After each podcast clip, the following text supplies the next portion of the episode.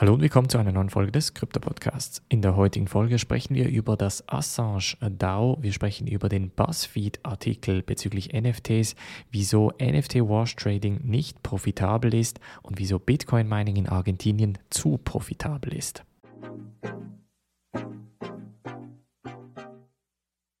Springen wir in diese erste News Story und zwar geht es um das Assange DAO bzw. diese Decentralized Autonomous Organization, eine DAO, welche aufgesetzt wurde, um den Wikileaks-Gründer Julian Assange aus dem Gefängnis zu befreien. Und zwar wurden mittlerweile etwa 12.569 Ethereum oder etwa 38,8 Millionen US-Dollar geraced, also zusammengetragen durch eine Plattform, die Juicebox heißt, bei welcher welchem das Ziel eigentlich ist, dass man gemeinsam ein Ziel zusammen finanziert. In diesem Assange DAO geht es darum, dass man ähnlich wie beim Constitution DAO vor ein paar Monaten, bei welchem man die amerikanische Verfassung aufkaufen wollte, geht es darum, dass man Assange unterstützen möchte bei seinem rechtlichen Problem, beziehungsweise er kämpft ja gerade von Großbritannien nach den USA ausgeliefert zu werden und deshalb geht es darum, dass die Gelder gebraucht werden, um eine NFT NFT-Kollektion zu kaufen, welche in Kollaboration mit Julian Assange gekauft wurde.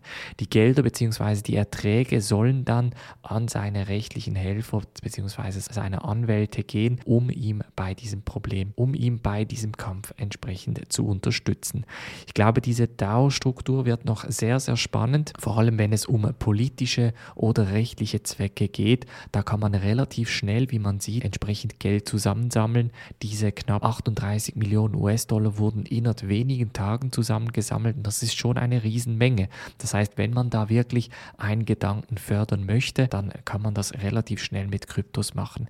Das auch im Zusammenhang mit dem Skandal, der bei GoFundMe passiert ist. Es gab nämlich in Kanada eine GoFundMe-Kampagne, um die Lastwagenfahrer zu unterstützen und GoFundMe hat dann spontan entschlossen, diese Gelder umzuleiten auf andere wohltätige Zwecke und die Gelder entsprechend nicht den Lastwagenfahrern Lastwagenfahren auszuzahlen. Das hat dann natürlich einen entsprechenden Skandal ausgelöst, denn wieso darf GoFundMe so etwas machen? Das war dann so ein bisschen die Frage in der Kryptobranche und die Frage ist, könnte man mit der Hilfe von Kryptotools solche Probleme in der Zukunft vermeiden?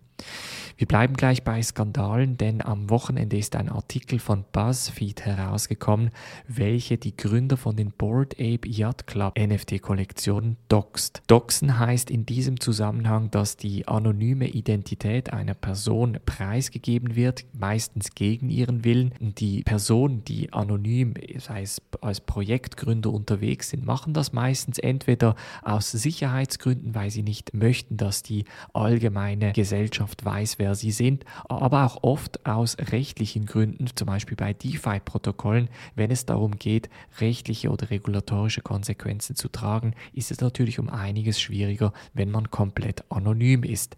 Von daher ist das natürlich in der Kryptobranche gar nicht gut angekommen, dieser BuzzFeed-Artikel, bei welchem man auf der einen Seite gesagt hat, die Identität dieser Leute muss preisgegeben werden, denn das ist journalistisches Gut, das muss man wissen. Auf der der anderen Seite sagt man aber im Artikel gleichzeitig, die Gründer haben eigentlich nichts verbrochen, daher gilt es eigentlich nicht, die Identität irgendwie preiszugeben. So hat eigentlich auch Krypto Twitter zum Beispiel argumentiert mit dem Ziel, dass man sagt, anstatt die Scammer von DeFi-Protokollen oder NFT-Projekten aufzudecken und zu sagen, wer die wirklich sind, geht ihr nach den Leuten, die effektiv gar nichts verbrochen haben und eigentlich ganz normal einfach ein Projekt bedienen, das sehr, sehr profitabel und auch erfolgreich ist. Und solche Docs-Geschichten sind, wie gesagt, immer heikel. Man weiß natürlich nie, was die echten Gründe der Person sind, welche komplett anonym bleiben möchten. Von daher, wie gesagt, kann es auch entsprechende Sicherheitskonsequenzen haben. Als nächste News Story sprechen wir über einen Bericht von Chainalysis, welcher zeigt, dass NFT Wash Trading meistens sehr unprofitabel ist. Wash Trading bezeichnet eigentlich die Transaktion zwischen der gleichen Person, aber zwei verschiedenen Wallets. Das heißt, ich schicke mir von A nach B ein NFT, generiere so entsprechendes Handelsvolumen, ohne dass das NFT effektiv an eine andere Person gegangen ist, sondern nur bei mir geblieben ist.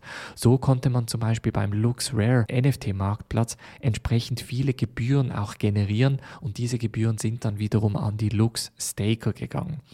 Und ein Bericht von Chainalysis sagt nun, dass dieses NFT Wash Trading gar nicht so profitabel ist, weil man meistens eben entsprechend hohe Ethereum-Gebühren bezahlen muss.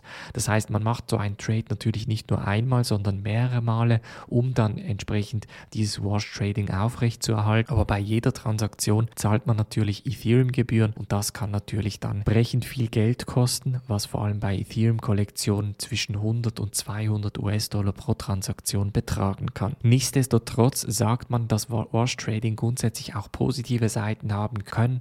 Zum Beispiel beim LuxRare NFT-Marktplatz geht man davon aus, dass durch das Wash Trading LuxRare sich so positioniert hat, dass sie überhaupt die Aufmerksamkeit der Industrie erhalten haben und somit die Leute effektiv die NFTs verkaufen möchten, auch auf LuxRare bekommen hat. Ich bin grundsätzlich kein Fan davon. Früher, zum Beispiel 2017, 18, hat es viele Kryptobörsen gegeben, bei welchen die Transaktionsvolumina extrem hoch waren und da hat man dann oft auch von Wash Trading gesprochen. Das kann dann vor allem für den kleinen Investor sehr, sehr heikel sein, wenn das Volumen von heute auf morgen plötzlich verschwindet und man die entsprechenden Gelder darauf hat und die irgendwie entsprechend auszahlen möchte oder traden möchte und dann eben nicht traden kann, weil das Handelsvolumen nicht vorhanden ist. Von daher ist das immer so ein bisschen eine heikle Geschichte mit diesem Wash Trading. Grundsätzlich würde ich immer sagen, die Plattform, die Wash Trading betreibt, von der würde ich wegbleiben. Bei LuxRare ist ein bisschen eine Ausnahme, weil wir vor allem da von NFT-Kollektionen sprechen, die sonst auch sehr, sehr liquide sind. Und als letzte News Story sprechen wir über Argentinien bzw. deren Strompreise. Und zwar werden in der Provinz Tierra del Fuego die Strompreise für Kryptominer erhöht. Denn momentan ist das Kryptomining in Argentinien extrem profitabel, jetzt speziell auch in dieser Provinz, die grundsätzlich eher kühl ist. Und das ist aber natürlich beim Kryptomining eher von Vorteil, da man dadurch die Geräte nicht runterkühlen muss, sondern eben von dieser Kühle profitieren kann. Gleichzeitig genießen die Miner in Tierra del Fuego natürlich auch sehr, sehr tiefe Strompreise, welche staatlich subventioniert werden. Und da kommt jetzt die Provinz und sagt, das ist natürlich unfair, denn diese Subventionen sollten eigentlich den Privatpersonen gelten und nicht den kommerziellen Minern.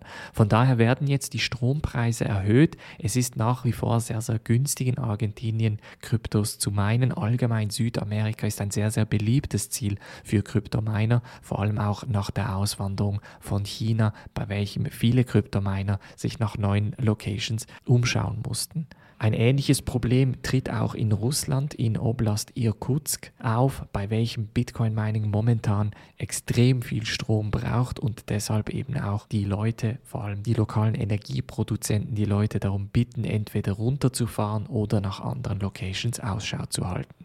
Es bleibt auf jeden Fall spannend, wenn es um das profitable Kryptomining geht, weltweit. Wo werden die Kryptominer als nächstes hingehen? Das ist die ganz große Frage. Ich wünsche euch einen schönen Tag. Wir hören uns morgen wieder. Macht's gut und bis dann.